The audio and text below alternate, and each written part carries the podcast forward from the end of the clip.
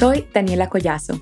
Y yo, Margarita Faz. Somos mamá e hija y estamos convencidas que cuando reconoces tu poder, estás en la capacidad de desarrollar tu máximo potencial para elevar tu vida. Latina, tu viaje para fortalecerte emocional, espiritual y mentalmente empieza aquí.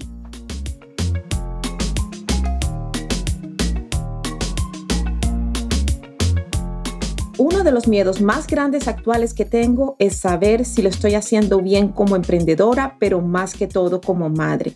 El miedo a que el legado que le estoy dejando a mi hija es correcto crece. Esa vocecita me dice, lo estás haciendo mal.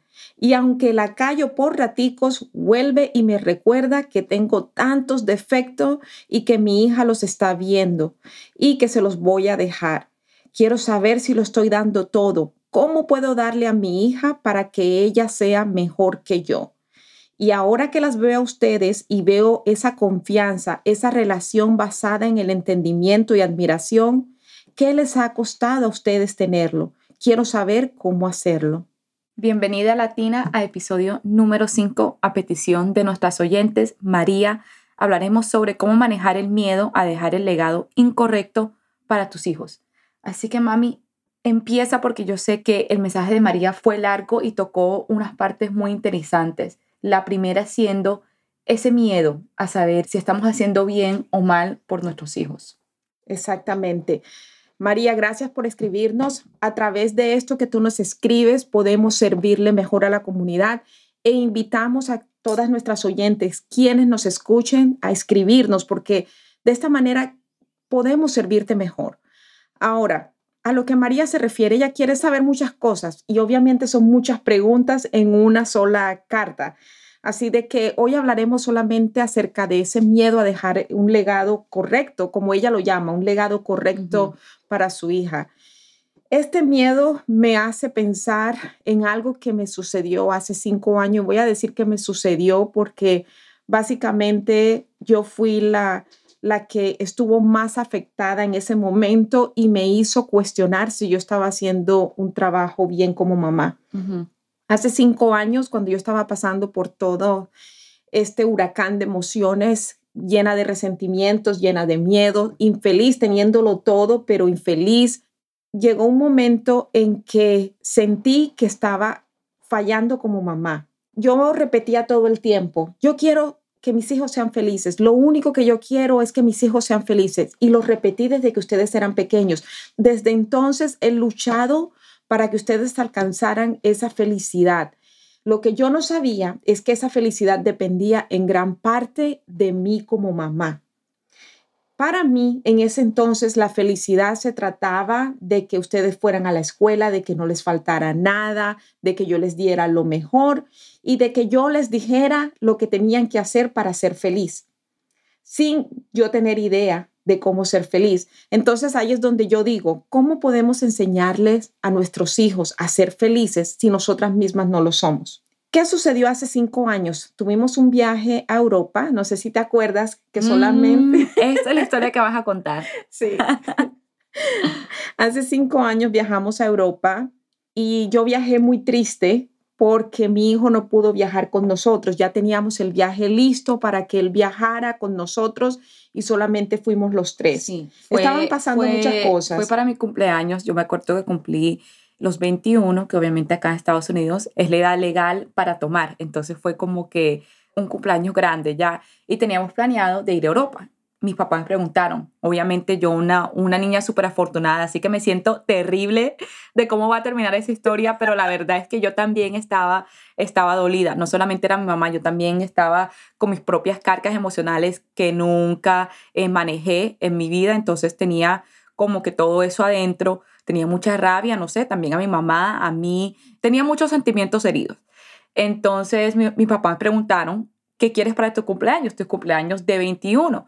Y yo sabía, esto ya era un viaje que teníamos planeado desde hace mucho rato, porque eso me lo preguntaron cuando tenía como 19, 20 años. Y yo le dije, pues yo quiero ir a Europa. La película favorita de mi mamá y yo, que es P.S. I Love You, fue grabada en, ¿cómo se dice? Ireland en español. En Irlanda. Entonces, cuando vimos la película, nosotras quedamos enamoradas de ese lugar. las dos dijimos, vamos allá porque vamos.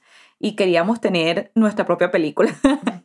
Entonces, que también habla que mi mamá y yo teníamos una relación complicada. Entonces, éramos mejores amigas, hacíamos todas juntas, teníamos muchas cosas en común y hablábamos muy, muy seguido, pero al mismo tiempo yo tenía muchas partes de mí adentro que todavía estaba herida por mi mamá. Obviamente, como lo conté en el primer episodio, mi mamá fue, ella se separó de mi papá biológico cuando yo estaba muy chiquita y obviamente eso trajo muchas heridas y, y cuando uno es chiquito uno le quiere poner esa culpa a nuestros padres. Obviamente yo ahora que, que tengo 27 años, que ya crecí y he visto todo, ya uno como que aprende la historia completa, ¿cierto? Pero cuando uno está pequeño, uno no sabe la historia completa, porque muchas veces tus papás te quieren guardar de eso, guardar de esas heridas y, te quieren como que proteger. Salvarte del sufrimiento, eso es lo que nosotros buscamos, salvar a nuestros hijos del sufrimiento, que es inevitable, nosotros no podemos pasarnos la vida quitando todas las piedras del camino a nuestros hijos, porque nosotros aprendemos de nuestras propias caídas. Entonces yo me pasé la vida tratando de quitar las piedras del lado de ustedes y diciéndoles cómo ser felices. Estudia la creencia de que haz, haz y haz para ser feliz. Mira todo lo que yo he logrado, que he estudiado, que he hecho aquello, que he hecho no sé qué, y ustedes también tienen que hacerlo. Y yo les colocaba a ustedes mucha presión en ese entonces. Claro. Y así fue como también siento que herí mucho a Jaime en esa presión que yo coloqué en él hasta esas son muchas historias que hay. Sí, sí, son, obviamente toda, toda familia tiene su cuento y toda familia tenemos nuestras propias historias y son muchas capas, son muchas capas. No solamente es la carga emocional de mi mamá, sino la carga emocional mía, la carga emocional de Jaime, porque mi hermano y yo, obviamente cuando el divorcio pasó, teníamos, yo tenía, no sé, seis años, algo así. Jaime tenía ocho, nueve, entonces estaba como que un poquito mayor, obviamente el hombrecito de la casa, entonces para él también fue diferente y para mí fue diferente también como niña. Y obviamente yo y mi mamá eh, eh, éramos muy cercanas, pero yo todavía tenía como esas heridas, de pronto yo la culpaba, pero yo no me daba cuenta que yo la culpaba, pero en mi corazón sí. Entonces tenía cargas emocionales que yo nunca manejé, nunca, ni siquiera hablaba de eso, la verdad es que nosotros casi ni hablábamos de eso, eso fue como que obviamente mi mamá lo tapó, yo creo que ella no quería hablar de eso, yo lo enterramos. Lo enterramos, exactamente, lo enterramos y obviamente como ya sabemos el pasado, si tú no dejaste el pasado, si tú no perdonaste ese pasado, va a seguir siendo en tu vida una carga. La sombra. Exacto, la sombra. Es la sombra y pesa y pesa. Entonces esas conversaciones adultas que hay que tener ayudan muchísimo a sanar. Demasiado. Ayudan muchísimo a sanar. Entonces, en ese entonces, ahora que ya sabes de que ambas teníamos estas cargas emocionales, yo porque no podía sanar, tenía la familia perfecta, el trabajo perfecto, con el esposo perfecto. Sin embargo, esa misma tristeza y ese enojo que yo cargaba, porque yo decía, ¿cómo un papá puede dejar a sus hijos? ¿Cómo? Y eso me llenaba, me dolía por ustedes, me dolía por Jaime y por ti. Y tenía todas estas memorias que llegaban a mí y no me dejaban a mí ser feliz. Entonces era, tú me decías a mí que yo era... Como eh, passive aggressive en inglés, me imagino que agresiva en... Pasiva. Eh, pasiva, que básicamente significa que mi mamá cuando ella se enojaba, ella no me decía que estaba enojada, ella solamente me daba lo que le decimos el silent treatment, el tratamiento de silencio, ya. Entonces ella solamente se ponía como con una cara brava, yo creo que muchas hemos pasado por eso, que ella pone una cara brava y yo, mami, pero ¿qué pasa? ¿Tienes algo? No, nada, no, no, nada, estoy bien, estoy bien. Y yo que, ok. y seguíamos hablando y después como que algo sí le molestaba. Y mi mamá hacía eso mucho. Yo también. Eh, yo creo que eso es muy, muy normal cuando no sabemos cómo lidiar con esas emociones, cuando no sabemos cómo comunicar lo que estamos sintiendo, lo vamos a guardar y solamente lo vamos, vamos a poner una cara mala al momento y ya y eso ya lo que sucede es que todos esos sentimientos se amontonan, bla, bla, bla, bla, hasta el día que explotas. Y a ella le pasaba mucho, yo también, explotábamos muchísimo, o sea, era que nuestra relación un día podía ser perfecto y a los seis días yo explotaba por algo. Y era un explote donde yo lloraba y gritábamos y peleábamos. Y eso pasaba muy seguido, no que era muy seguido, pero nos pasaba y nunca hablamos de eso. Y después nos perdonábamos, ay, sí, bueno, que... como si no pasara nada. Como si no pasara otra vez. No pasa nada a los dos meses mi mamá otra vez explota por otra cosa. Entonces, a lo que voy es que en este viaje yo exploté por algo, la verdad que ni siquiera ni sé, solamente eso fue uno de esos explotos. Yo continúo antes de que tú digas cómo fue ese explote. No, no, no, claro, claro, claro. Vamos a decir cómo fue, cómo fue el cuento completo. Sí, yo pienso de que aquí es bueno, porque nosotros no hemos hablado realmente, yo sé mi parte, pero a mí me gustaría escuchar la tuya también. Este podcast es presentado por The Empower Latin Academy, el programa más completo para lograr felicidad y plenitud. Visita www.margaritafos.com para más información y ser parte de la academia.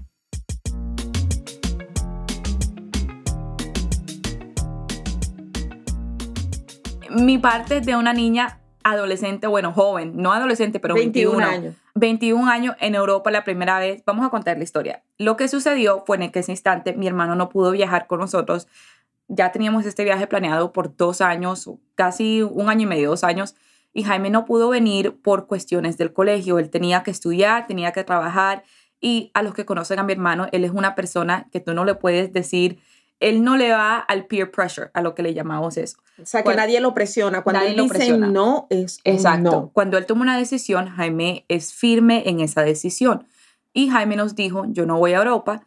Y nosotros como que, Jaime, tenemos este viaje ya de un año y medio, mi mamá, o sea, eso fueron, la verdad, Jaime nos dijo como tres meses antes que nos fuéramos y esos tres meses completos, mi mamá se la pasó tratando de convencerlo a que viniera con nosotros. Y Jaime ya estaba que no, yo no voy porque me tengo que concentrar. Y Jaime también es una persona, él es muy estricto con él mismo. Entonces, eh, él también, obviamente, él también tenía sus cosas, sus cargas emocionales, estaba yendo por, un, por su propia historia. Y él le dijo, mami, no voy y no voy. Entonces, cuando embarcamos en el viaje, mi mamá obviamente estaba triste porque solamente éramos yo, ella y papá. El viaje que yo quería de la familia. un viaje de familia. Y en ese instante, estamos los dos, bueno, 21, 23, casi todos los viajes que tomábamos eran en familia. No había ningún viaje. Eh, fue el primer viaje donde solamente fui yo con ellos, ya. Si ellos tomaban un viaje entre pareja, eran los dos, pero nunca nos llevaron un viaje solamente Jaime o solamente yo. Todo lo hacíamos en familia. Y mi mamá, en ese instante, como ya comentaba, ella le encantaba controlar las cosas. Entonces ella quería tener el control, quería decir, no, ustedes van a venir en este viaje, ustedes van a hacer esto ella le encantaba hacer todo en familia y hacer todo de su manera, entendible. Entonces, el viaje ya cuando empezó, yo hacía muchos comentarios porque mi mamá no estaba presente. ¿Cierto? no, no, yo no estaba presente, yo estaba en la mente todo el tiempo. Estaba en la mente lamentándome en todo lo que no funcionaba bien de acuerdo de... Pensando en Jaime, pensando en Jaime y todo lo demás. Entonces, de mi parte, lo que sucedió fue que yo estaba haciendo comentarios, a mí me molestaba que mi mamá no estaba presente porque, bueno, yo en mi mente, obviamente 21 años, estaba como que, ¿qué importa si mi hermano no vino? Whatever, vamos a seguir, estamos, el viaje fue divino. Y la verdad que obviamente esto pasó, pero el viaje de todas maneras fue un viaje espectacular y, y siempre lo llevo en mi corazón, en mi mente. Y básicamente lo que sucedió fue que nosotros llegamos a Islandia, nosotros fuimos a Noruega, fuimos Islandia. Ya. Qué palabra difícil. Y fuimos a Islandia también. A Islandia, a Islandia, fuimos a Noruega, fuimos a Boston, aquí en Estados Unidos. Entonces fuimos a varias ciudades, varios países, y yo me sentía que mi mamá no estaba presente. Yo me sentía, y, y eso a mí me daba rabia, porque yo decía, mami, vamos a pasarla bien. Mi papá hizo este viaje para nosotras, o sea, vamos a estar presente, vamos a tratar. Y no sé por qué me molestaba tanto, no sé, pero en el momento me molestó que ella no estaba presente. Cuando llegamos a Islandia, nosotros... Eh, Irlandia. Irlandia. Ay, Dios mío, esta palabra. Voy a decir Ireland. Voy a empezar a decir Ireland. Ireland, porque no puedo en español. Cuando llegamos a Ireland, a los que han ido o los que conocen Ireland, es un lugar que ahí lo que hacen es tomar y rumbear. Eso es pura fiesta y la verdad que tengo que regresar. ¿Para qué? no, pero en serio, o sea, ese es un lugar que todos los bares están en solamente una calle y tú puedes sacar las bebidas en la calle. O sea, si tú, si tú compras una cerveza en un bar, lo puedes sacar a la calle. Aquí en Texas es súper ilegal hacer eso. O sea, aquí los bares tú no puedes salir con tu bebida y allá no les importa para nada. Y allá las calles se llenan. O sea, eso parecía como si hubiera un festival o algo, pero no. Era un sábado normal en Ireland. Ya. Nos conocimos con una, con una muchacha como de mi edad. Ella tenía como 24 años. Era, era unos años más mayores que yo y ella nos contó de su viaje y su viaje era que ella estaba, ella se vino a Europa con una amiga y estaban en Londres, fueron a Alemania, fueron a muchos lugares y ella decidió quedarse sola en Irlandia. Y eso a mí en ese momento me pareció como que wow, porque yo sabía, mi mamá latina nunca, nunca me hubiera dejado a mí hacer un viaje a Europa yo sola, de pronto con unas amigas, amigos, de pronto. Pero de que yo me fuera a quedar en Europa yo sola y yo me quedé como que wow, como que qué increíble. Y obviamente los que conocen a mi papá, mi papá sí, obviamente él es americano, tiene una mentalidad también diferente ya. Y, él también nos, nos, empezó a contar de, de, sus viajes de él, cuando él viajaba solo a Tailandia, a estos lugares, solo. Y yo que, wow, qué independencia, qué libertad.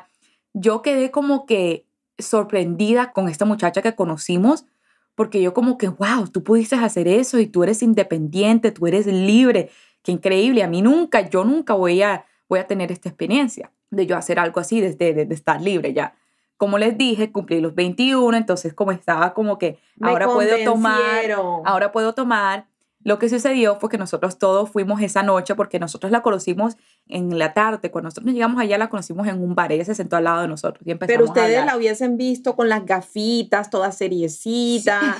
O sea, que yo dije, no, ella, o sea, se nota que puedo confiar en ella. O sea, yo la ve, porque a veces, o sea, uno juzga. Exacto, exacto. Entonces yo la vi con las, uy, se ve como seria la pela. Bueno, pues entonces sí, yo las voy a dejar, es el cumpleaños de Daniela y mi esposo también. No te preocupes, las dejamos en la, en la calle loquísima esa. Nosotros estábamos cansados y él, ella, la muchacha nos dijo, no, ella se queda, yo la cuido, no se preocupe. Entonces yo confié y yo dejé a Daniela en un bar con ella. Entonces cuando yo fui a déjame, buscarla. Déjame mi cuento de mi lado, déjame mi cuento de mi lado. pero, pero es que, bueno, termina porque yo quiero contar lo mío también. Nosotros le pedimos, porque, no, no, no, ella pidió, ella dijo que quieres salir conmigo esta noche.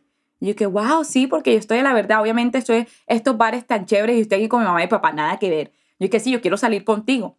Y yo tenía 21, entonces yo me sentía como que, wow, tengo 21, yo soy una adulta ya.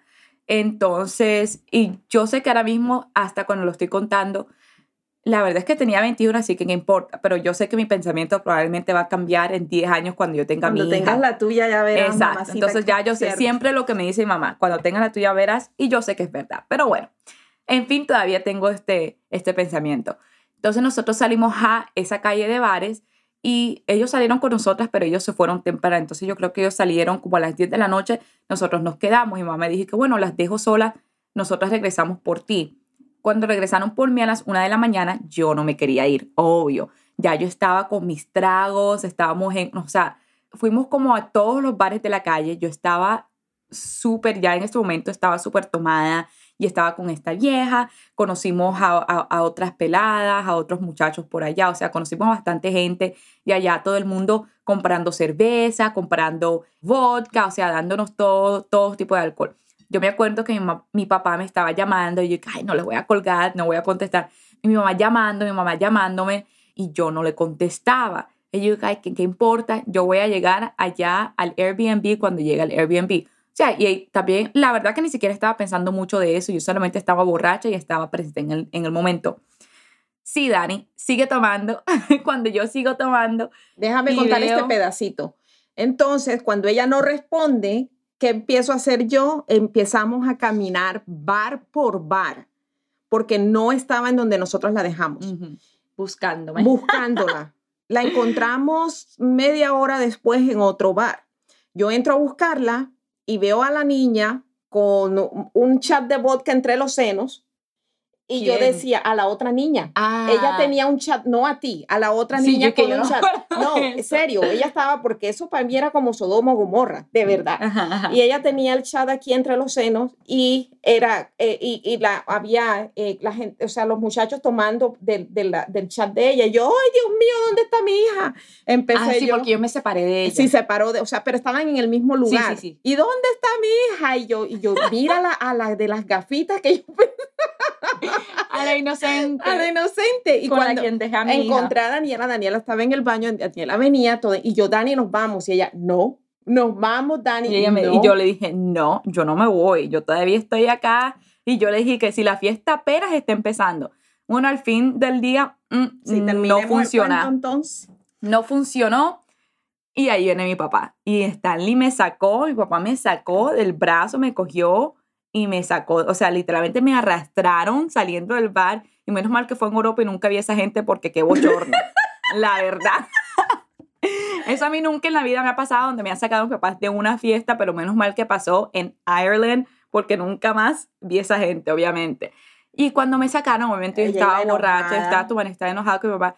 Yo le dije, mamá, ¿a ti te gusta? O sea, yo empecé, yo exploté porque yo Empezó dije que... a herirme más y más, empezó a gritarme y a decirme cosas. Porque yo, yo dije como que en mi mente yo dije, mi mamá solamente quiere que yo tenga un mal tiempo porque ella está teniendo un mal tiempo. Entonces yo pensé que ella también, porque yo sabía que ella no estaba presente. La verdad, obviamente le gustó mucho que estábamos ahí en Ireland, pero al fin del día no estaba feliz, no estaba feliz que Jaime no estaba ahí, no estaba feliz por otras cosas. Entonces yo pensé que ella lo estaba haciendo, la verdad en ese momento lo pensé que ella lo estaba haciendo de maldad que ella quería que yo no tuviera un buen tiempo porque ella no tuvo un buen tiempo.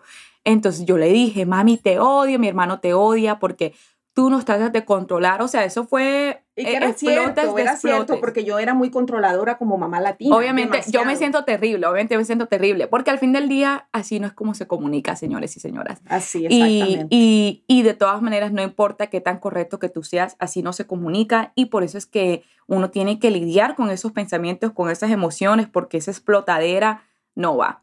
Y exploté y obviamente mi mamá eso la hirió mucho y yo sé me hirió aún más. A eso mí me tiró al piso eso, tuvo eso tuvo un impacto y ahora mami Pero yo quiero que tú hables de tu impacto que tuvo en ese momento que yo te claro dije que sí claro que sí. En ese momento bueno ya yo me tiré al, al piso.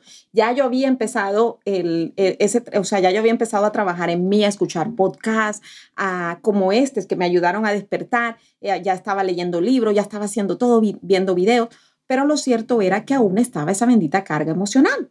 Y es así como yo encuentro a mi coach, ¿sí me entiendes?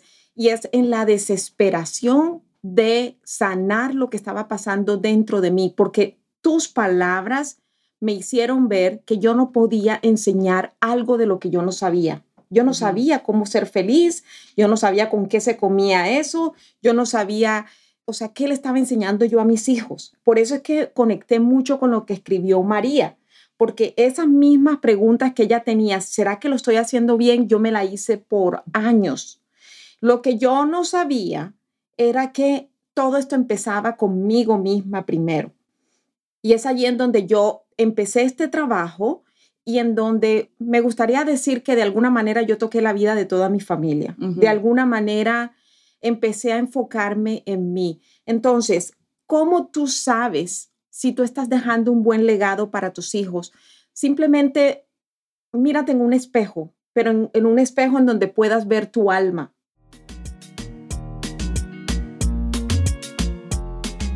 Este podcast es presentado por The Empower Latin Academy, el programa más completo para lograr felicidad y plenitud. Visita www.margaritafos.com para más información y ser parte de la academia.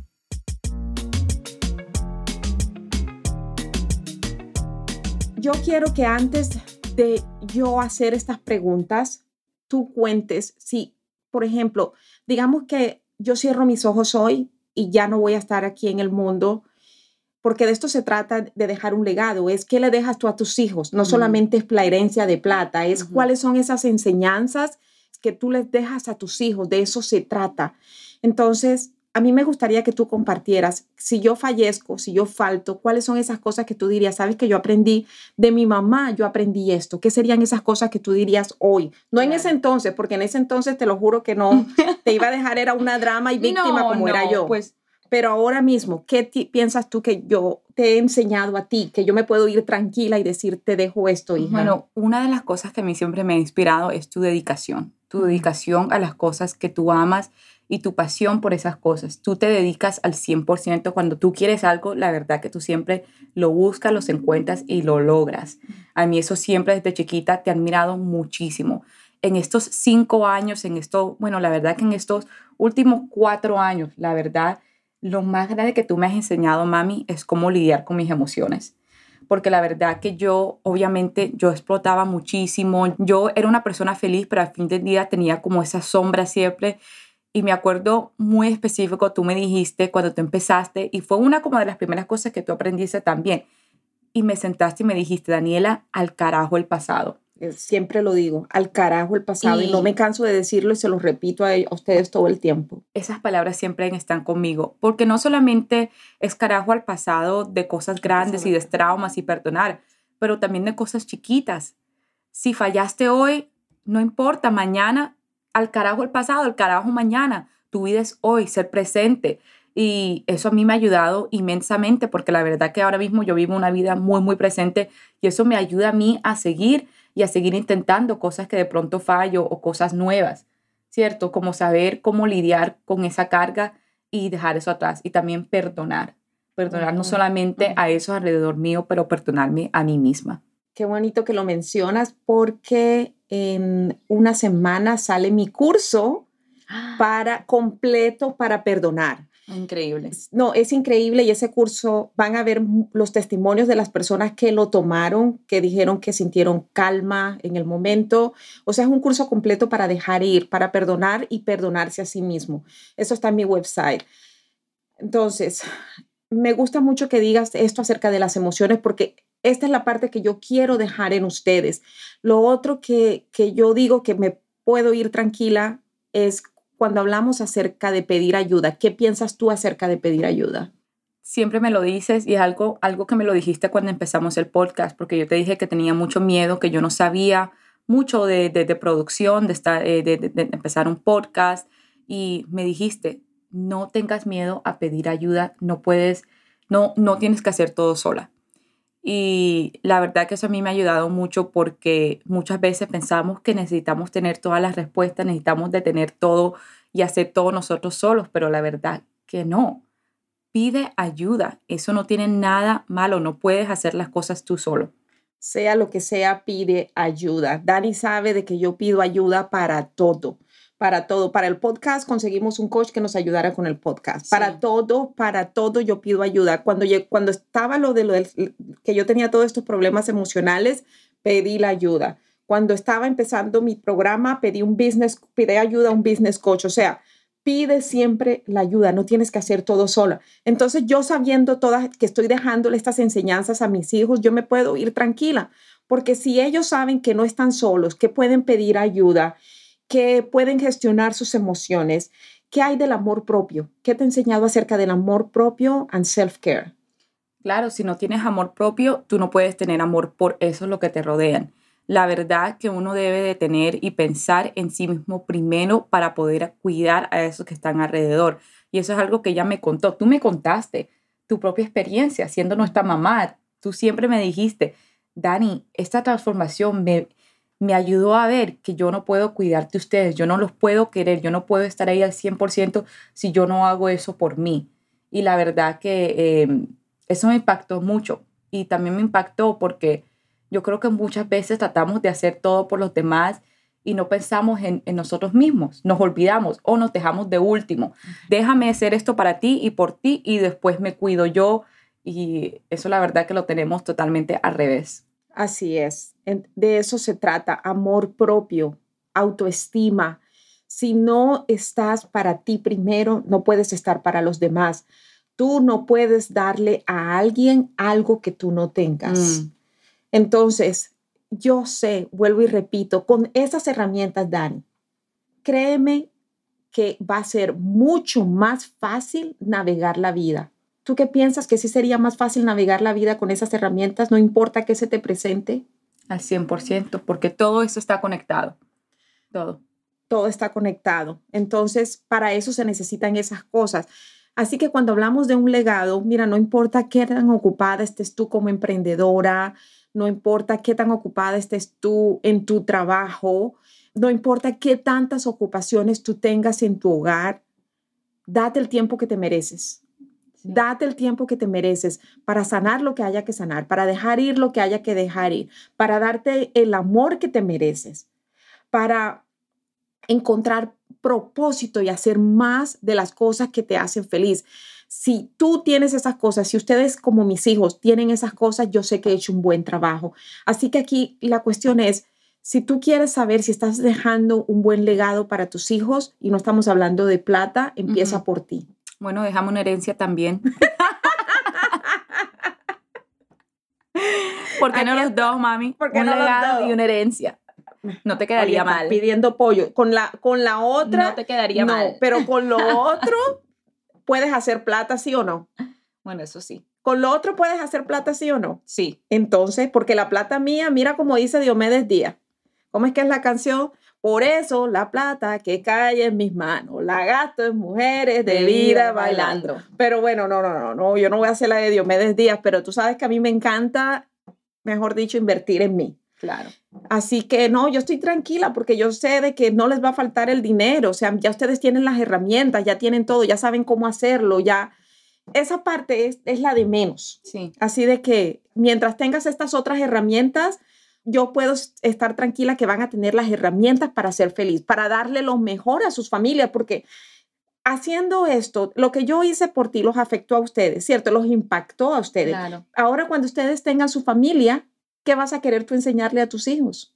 todo esto, todo esto se lo quiero pasar a ellos y es muy interesante lo que tú dices porque el trauma, la verdad, que eso viene, el trauma muchas veces es de generación y muchas familias lo que siguen haciendo es pasando el trauma que le dejó el abuelo, el abuelo al papá, el papá al hijo, el hijo y al hijo se lo deja al hijo y es otra vez se vuelve a repetir la misma historia y las mismas cadenas. La verdad lo que mamá ha hecho es impactante. Lo que mamá ha hecho es grandísimo para nuestra familia y para mi familia en el futuro, porque ella lo que hizo es romper estas cadenas. Así es. Eso fue lo que hice y, puedo decir que sí, las, que sí, yo siento de que sí, es algo que yo siento dentro de mí, por eso no me cabe duda, porque todo ese trabajo a la final me ha dado a mí la seguridad, la seguridad de que estoy haciendo lo mejor, lo mejor que puedo, da tu máximo siempre. Entonces sé que he estado dando el máximo y que, que he estado dando lo mejor que hay dentro de mí, porque si tú tienes cosas bellas dentro de ti, ¿qué frutos vas a dar? Más cosas bellas.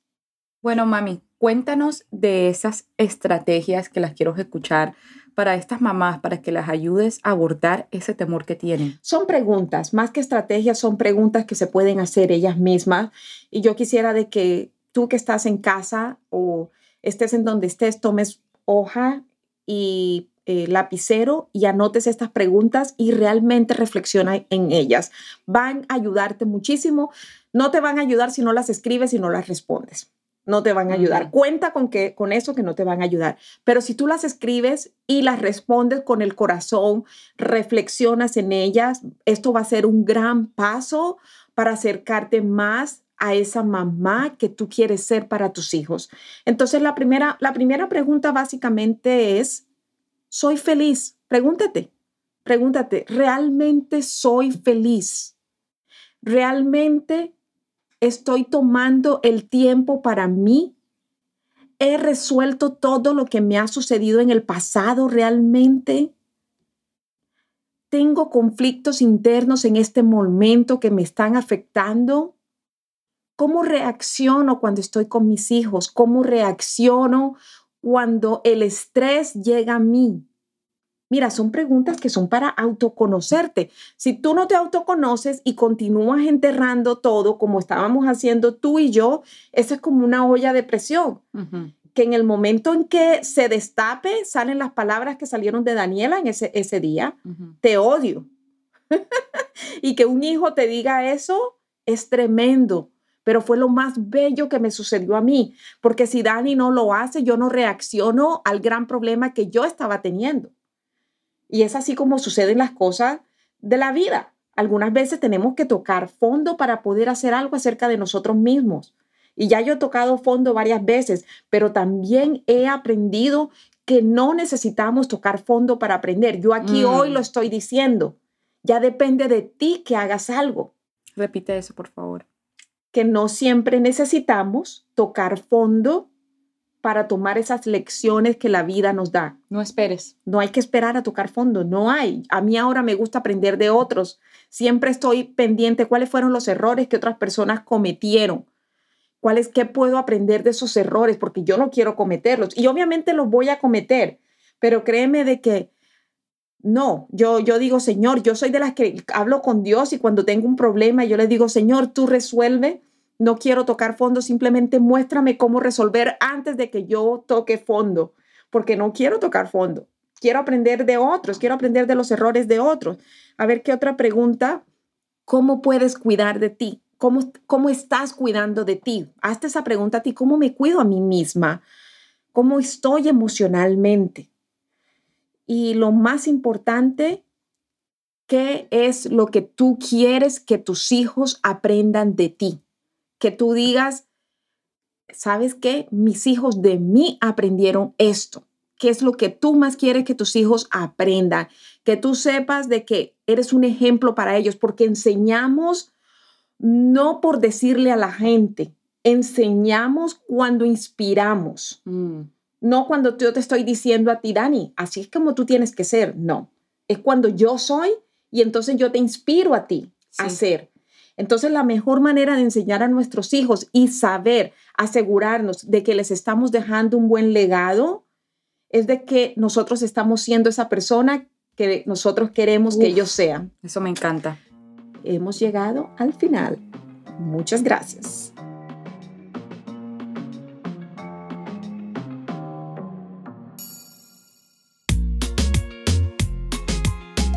Gracias por escucharnos. Soy Margarita Faz. Y yo, Daniela Collazo. Esto es The Empower Latina Podcast. Si esto te gustó, te invitamos a suscribirte a nuestro podcast para que no te pierdas de ningún episodio. Déjanos tu opinión y por favor califícanos con cinco estrellas. Esto es de suma importancia para nosotras continuar aportando más. El link para todas nuestras redes sociales lo encuentras en la descripción. Síguenos y nos vemos en el próximo episodio. Este podcast es presentado por The Empower Latin Academy, el programa más completo para lograr felicidad y plenitud. Visita www.margaritafos.com para más información y ser parte de la academia.